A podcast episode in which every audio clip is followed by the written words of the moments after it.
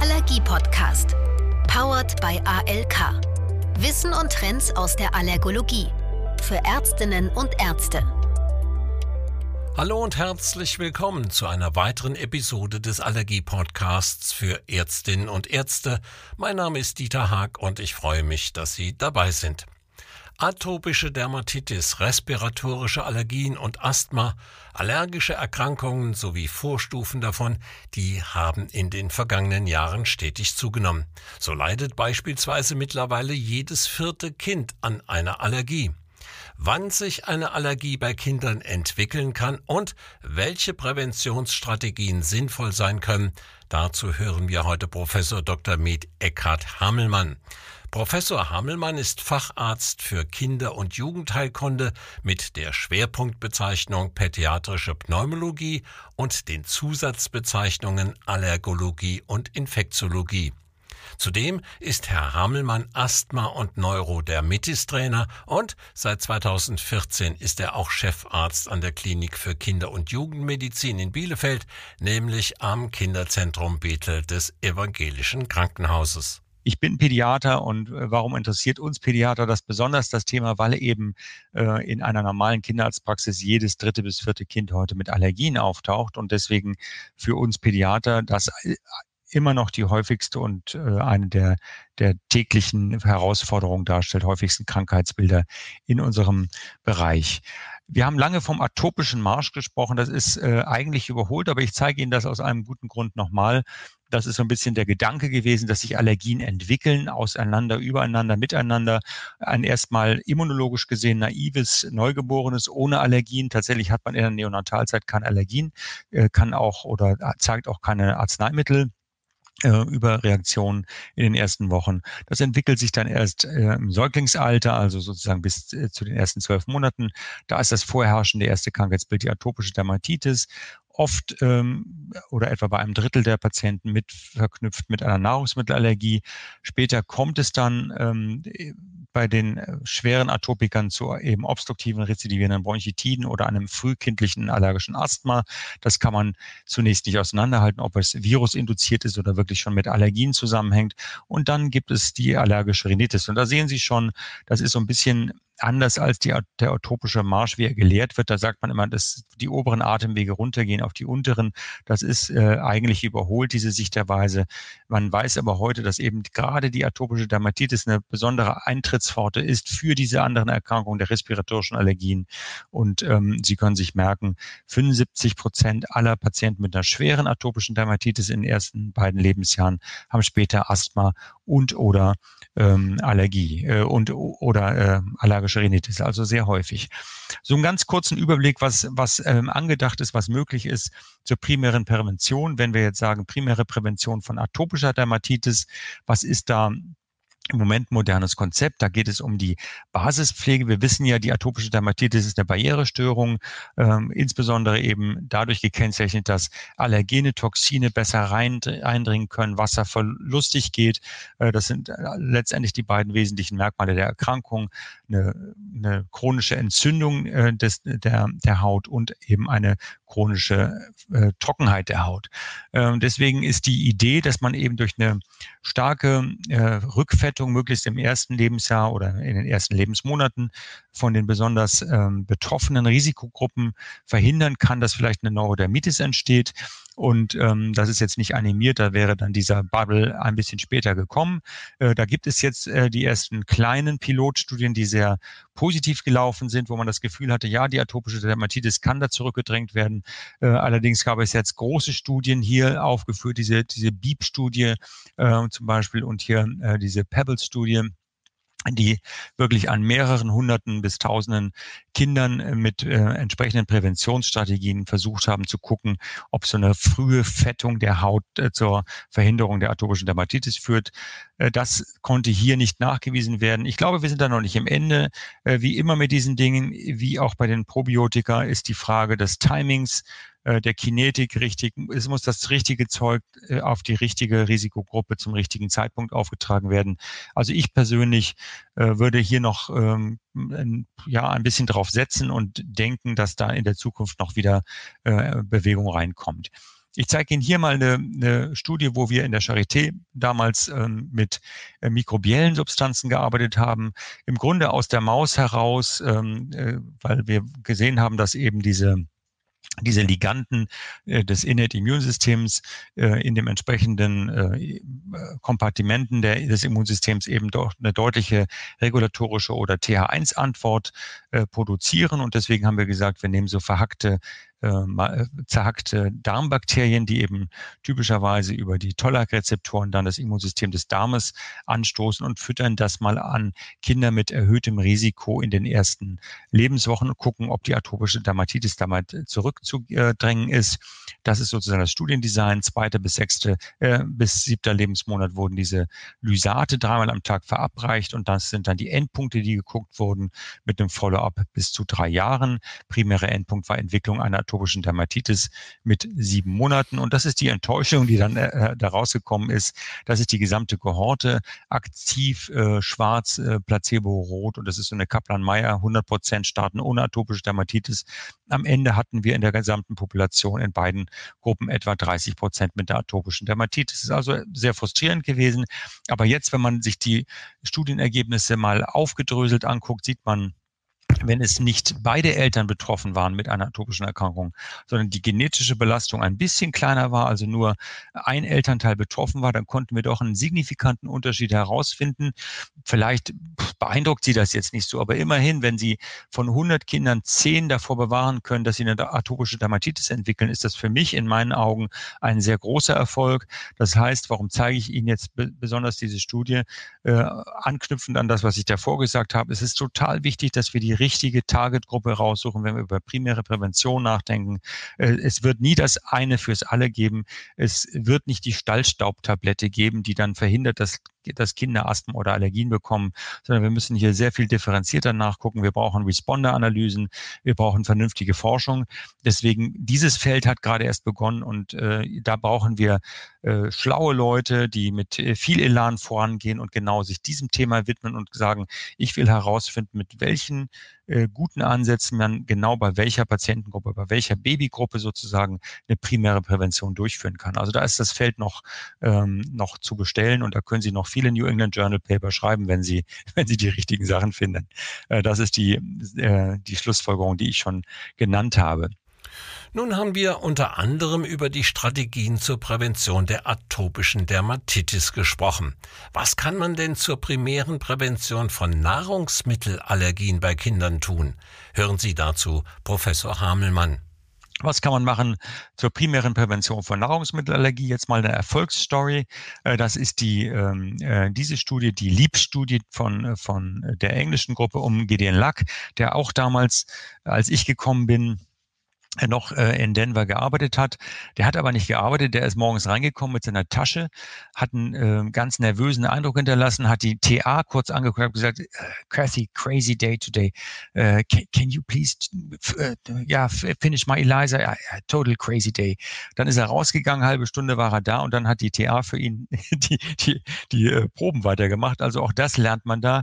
Rechtzeitig delegieren müssen sie lernen. Äh, nicht alles machen, nicht die kleinste Pipette bedienen, sondern sondern äh, rechtzeitig Leute finden, die mit ihnen im Team arbeiten und dann äh, ihnen helfen, äh, die, die großen Fragen zu bedenken und, und nachzukommen. Also Gideon Lack hat eine tolle Karriere gemacht, hat diese Liebstudie äh, gemacht und hat eigentlich gezeigt, dass man mit dieser Frühfütterung von Erdnuss bei besonders, äh, äh, bei besonders äh, Risikokindern für eine Entwicklung von atopischen Erkrankungen hier zu einer deutlichen Verminderung, das ist jetzt wie gesagt durch die äh, fehlende Animation leider nicht gut zu sehen, äh, zu einer deutlichen Reduktion einer äh, klinisch manifesten äh, Erdnussallergie kommen kann. Dieses dieses Phänomen ist immer noch richtig und ist immer noch gut, hat aber auch nicht generell funktioniert. Zum Beispiel, wenn man es jetzt mit Hühnereiweiß, also äh, Hühnereiweißprotein äh, probiert hat, hat das nicht erfolgreich äh, geklappt.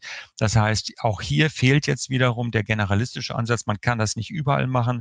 Auch hier muss man die Patienten sicherlich gut aussuchen und das Risikoprofil genau betrachten. Als nächsten Punkt widmen wir uns der allergischen Rhinitis bei Kindern. Welche Präventivstrategien sind denn hier sinnvoll, damit diese Kinder kein Asthma bekommen? Professor Hamelmann Was kann man machen mit äh, Kindern, die eine allergische Rhinitis haben, äh, damit sie nicht äh, ein Asthma bekommen? Das ist ganz wichtig. Das ist eine große Patientengruppe hier, dieser sogenannte Etagenwechsel, von dem man früher immer gesprochen hat, dass, dass es von den oberen auf die unteren Atemwege untergeht. Das ist, das zeigt Ihnen das relative Risiko, äh, wenn, wenn Jungen oder Mädchen bis im Alter von sechs Jahren bereits eine allergische Rhinitis haben. Wie hoch ist das Risiko im Vergleich zu einer nicht betroffenen Gruppe Asthma zu entwickeln? Da sehen Sie hier bei Jungs 3,6-fach, bei Mädchen 2,3-fach erhöht im Vergleich zu einer Normalbevölkerung. Also ein deutlicher, starker Risikofaktor für die Entwicklung äh, von Asthma bronchiale ähm, wenn man das rückwirkend dann ähm, guckt in einer KV-Datensatz, das ist eine super spannende Arbeit, zeigt auch, dass man mit diesen Versorgungsforschungsdaten heute sehr, sehr gute Antworten finden kann. Man muss nicht alles in der Maus machen, man muss auch nicht alles in prospektiven klinischen Studien zeigen, sondern kann hier in vernünftigen oder klugen Versorgungsansätzen auch weiterkommen. Hier hat der äh, Jochen Schmidt ge geguckt, was passiert, wenn man so eine KV-Datensatz ähm, ähm, sich anschaut und aufdröselt, äh, Patienten, die eine, die eine allergische Rhinitis äh, Diagnose bekommen haben und die dann eine Immuntherapie äh, zusätzlich bekommen haben und die alle noch kein Asthma haben, dann sehen Sie hier den Unterschied in der Gruppe, die keine Immuntherapie bekommen hat versus die Immuntherapiegruppe, dass das relative Risiko, das Asthma zu entwickeln, dann rein aus diesen Kassendaten herauszufischen, äh, mit auf 0,6 runtergeht. Das heißt, die Immuntherapie hier tatsächlich einen präventiven Ansatz äh, ausübt in dieser Versorgungsforschung sozusagen. Das Ganze ist dann in einer prospektiven Studie, in der GAP-Studie untersucht worden. Das ist die, ähm, äh, die äh, Studie, wo eine Gräserallergie-Tablette äh, untersucht wurde, um zu gucken, ob man hier tatsächlich äh, das Risiko für die Entwicklung von Asthma reduzieren kann. Das ist leider schiefgegangen, aber ich finde, der primäre Endpunkt ist hier schuld, nicht der, nicht die Studie oder nicht, äh, nicht die Idee dahinter, sondern der primäre äh, äh Endpunkt, der gewesen ist, Zeitpunkt bis zum Auftreten der ersten Asthmasymptome. Aber was wichtiger ist, ist, dass Sie hier auf der rechten Seite sehen, die Patienten, die eben tatsächlich Asthma-Kriterien erfüllen, also zum Beispiel hier die, ähm, die Entwicklung einer pathologischen Lungenfunktion, äh, die äh, typischen Auftreten von Asthmasymptomen und die Einnahme von Corticosteroiden. Wenn Sie die Gruppen äh, vergleichen, haben Sie einen Unterschied in der Immuntherapiegruppe äh, von etwa 60 Prozent im Vergleich zu der Gruppe, die keine Immuntherapie bekommen hat. Post prospektive, äh, doppelblind randomisiert äh, kontrollierte Studie, also sozusagen der Mercedes unter dem Studiendesign, wird man nie wieder so machen können, weil die Ethik wird äh, das nächste Mal Stopp sagen und wird sagen, kontrollier es bitte gegen eine andere Immuntherapie und nicht gegen Placebo. Überlegen Sie, man hat die Eltern hier eingeschlossen, hat gesagt, wir geben ihnen drei Jahre Placebo oder Immuntherapie, um zu gucken, dass Asthmaprävention durchgeführt werden kann. Das heißt, die Patienten, die jetzt hier äh, drei Jahre Placebo bekommen haben, haben natürlich drei Jahre diese, diesen präventiven Ansatz verpasst. Ist also von der Ethik her sehr schwierig, aber war wahnsinnig wichtig, das mal zu zeigen und äh, das zu überprüfen. Ähm, zeigt also, Immuntherapie ist präventiv. Nun, wie schaut es aber aus, wenn Kinder noch gar keine respiratorische Allergie haben? Gibt es auch hier Ansätze? Auch da gibt es theoretisch Ansätze. Hier eine ganz äh, spannende Studie damals aus dem Immune Tolerance Network. Patrick Holt hat das damals gemacht, hat gesagt, wir nehmen Kinder und geben ihnen einen Mix aus äh, einer äh, aus Allergenen in die Nase rein, machen also sozusagen eine präventive Immuntherapie, äh, bevor die überhaupt eine Sensibilisierung haben. Äh, das ist hier das Stu äh, Studiendesign gewesen. Äh, 12 bis 12 bis 30 Monate ähm, vom Alter wurden eingeschlossen, dann bekamen die eben diese Mixtur aus äh, Hausstaubmilbe, aus äh, Katzenallergen und aus Gräserallergen, äh, letztendlich äh, die, die wesentlichen Allergene, die dann eben eine Rolle spielen. Der primäre Endpunkt war Sensibilisierung oder Asthma mit drei Jahren. Das Problem, was auftrat in dieser Studie, ist, dass dann in dieser Studienpopulation IgE hoch gegen, gegen zum Beispiel auch Hausstaubmilbe, auch gegen Katze.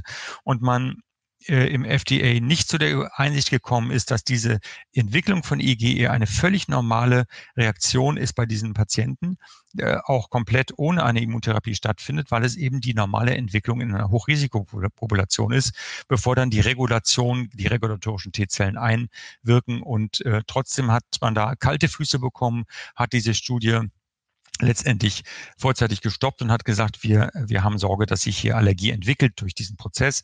Also hier für die jungen Kolleginnen und Kollegen, die jetzt hier zuhören, super spannender Ansatz. Primäre Immuntherapie ist absolut noch nicht tot, ist noch nicht ausreichend untersucht, muss also äh, nur be besser gemacht werden. Der Graham Roberts hat das probiert, auch nochmal in einer anderen Studie, hat hier nur mit Hausstoppmilben ähm, ähm, Allerg äh, Allergen ähm, eine primäre Immuntherapie gemacht, fünf bis Monate Hochrisikopatienten eingeschlossen, die noch einen negativen Skin-Prick-Test, also noch keine Sensibilisierung gemacht haben, hat Endpunkt gewählt, Hausstaubmilben, Gras oder, äh, oder Sensibilisierung gegen andere wesentliche Allergene oder hier eben Zeichen einer entsprechenden ähm, atopischen Dermatitis oder eines frühkindlichen Asthmas. Das ist hier das Studienergebnis. Man sieht einen kleinen Unterschied zwischen Verum und Placebo. Das heißt, man hat das Gefühl, in diesem Fall ist das hier äh, ähm, die, der Anfall an gesamtsensibilisierten Patienten. Das war aber statistisch nicht signifikant, aber immerhin gab es das Signal, äh, dass man hier äh, mit drei Jahren immerhin einen, einen fortbleibenden geringeren Effekt äh, von ähm, äh, die, äh, oder äh, geringere äh, Anteile von sensibilisierten Kindern gesehen hat, die diese frühkindliche primäre Immuntherapie bekommen hat. Ich finde, es ist ein super spannender Ansatz. Ähm, neben der unspezifischen Immuntherapie, die ich Ihnen vorhin ge gezeigt habe, wo man eben zum Beispiel mit, mit Bakterienlysaten äh, das Immunsystem anregt, ist diese immunspezifische Form der Prävention sicherlich auch spannend. Bevor wir zusammenfassend einen Blick auf die evidenten Ansätze werfen, möchten wir noch einmal zur AIT kommen und auch klären, ob es in der kindlichen Entwicklung eine besonders sensible Phase gibt, in der Kinder besonders gut auf die Allergie-Immuntherapie ansprechen. Hören Sie auch dazu Professor Hamelmann. Das ist eine ganz tolle Frage und das ist natürlich ähm, sehr, sehr pädiatrisch und das freue ich mich, dass es die, dass es die gibt. Und ich glaube, je früher, desto besser. Ja, deswegen ist dieses ab fünf machen wir Immuntherapie, das ist eine reine Zulassungsgrenze, völlig klar. Ja, das sind die Studien, die wurden da durchgeführt. Ähm, man, man, darf jetzt hier gar nicht laut sagen, mach es bitte früher, weil früher wirkt es viel besser, äh, weil das ist nicht zugelassen. Deswegen hat das keiner gehört, dass ich das gesagt habe. Ähm, aber ich glaube, für die Forschung, für das, was vor uns liegt, und je mehr präventiver wir denken, desto besser. Zusammenfassend geht Herr Hamelmann nun nochmal darauf ein, welche interessanten Ansätze es zur primären Prävention mit guter und auch schwacher Evidenz gibt. Was sicherlich richtig ist, ähm, vaginale Entbindung statt Sektio. Wir müssen die Sektionisraten in Deutschland wieder runterkriegen. Die sind bei 30 Prozent. Das ist viel zu hoch. Das ist äh, klinisch, medizinisch gar nicht indiziert. Das sind alles Dinge, die entweder über die, ähm, das Management in der Entbindungsklinik oder über, über Wunschentbindungen äh, sozusagen gesteuert werden. Äh, aber die vaginale Entbindung hat eben zum Beispiel auch für die Allergieprävention ihren Sinn. Stillen äh, für mindestens vier Monate wenn es nicht klappt, HA-Formular, normales Impfprogramm, frühe Beikosteinführung, auch inklusive Allergen, äh, nicht rauchen, ganz, ganz wichtiger Punkt kein Übergewicht, geringe Emissionen. Das sagen Sie mal jemandem, der im Wedding wohnt äh, und da seine Zwei-Zimmer-Wohnung kaum bezahlen kann. Äh, der würde auch lieber im Grunewald wohnen, aber das äh, funktioniert eben leider nicht immer. Weniger Schimmel im Haus. Genauso, da kann man natürlich ein bisschen was machen. Schwache Evidenz, Work in Progress, was ich gesagt habe. Probiotika immer wieder seit Jahren ein Thema. Immer noch nicht so, dass wir von der Evidenz überzeugt sind, dass wir es wirklich auch in der jetzig, äh, in der, in der Revision, in der Präventionsleitlinie, die wir gerade zusammenschreiben, mit einer klaren, äh, harten Empfehlung Typ A empfehlen. Hautbarriere stärken ist ein Work in Progress. Da gibt es noch eine Studie, die läuft jetzt gerade in Deutschland. Da rekrutieren wir gerade Patienten für. Wir gucken mal, was passiert. Frühfütterung, Nahrungsmittelallergie. Die Liebstudie war ein tolles, eine, eine Hallmark-Studie und auch da müssen wir noch besser werden mit den anderen Allergenen, äh, Kuhmilch, Hühnereiweiß und so weiter. Ähm, das sind die, die wesentlichen Sachen. Ähm, dann, was ist noch äh, sozusagen zu bedenken? Probiotika, Dosisdauer, Beginn und Bakterienart, Kombination Probiotika, Präbiotika. Ähm, was kann man da noch alles machen? Hautbarriere, das gleiche. Dosisdauer, Beginn, Kombination mit bakteriellen äh, Immunmodulation, Frühfütterung, auch hier Zielgruppe besser definieren, mit oder ohne atopische Dermatitis, mit oder ohne Sensibilisierung und die unterschiedlichen Allergene etablieren. Das heißt, da ist noch wirklich viel zu tun tun. Das war sie, unsere heutige Episode des Allergie-Podcasts für Ärztinnen und Ärzte zum Thema Allergieprävention bei Kindern. Wenn Sie den Vortrag von Professor Hamelmann nicht nur hören, sondern auch sehen möchten, dann schauen Sie doch einfach mal auf unsere Website www.portallergie.de. Dort finden Sie nicht nur diesen Vortrag, sondern auch viele andere überwiegend CME-zertifizierte Webinare. Ihnen, liebe Zuhörerinnen und Zuhörer, danke fürs Dabeisein und Zuhören. Ich freue mich, wenn Sie auch das nächste Mal wieder beim Allergie-Podcast dabei sind. Also bis bald, Ihr Dieter Haag. Der Allergie-Podcast. Powered by ALK. Wissen und Trends aus der Allergologie. Für Ärztinnen und Ärzte.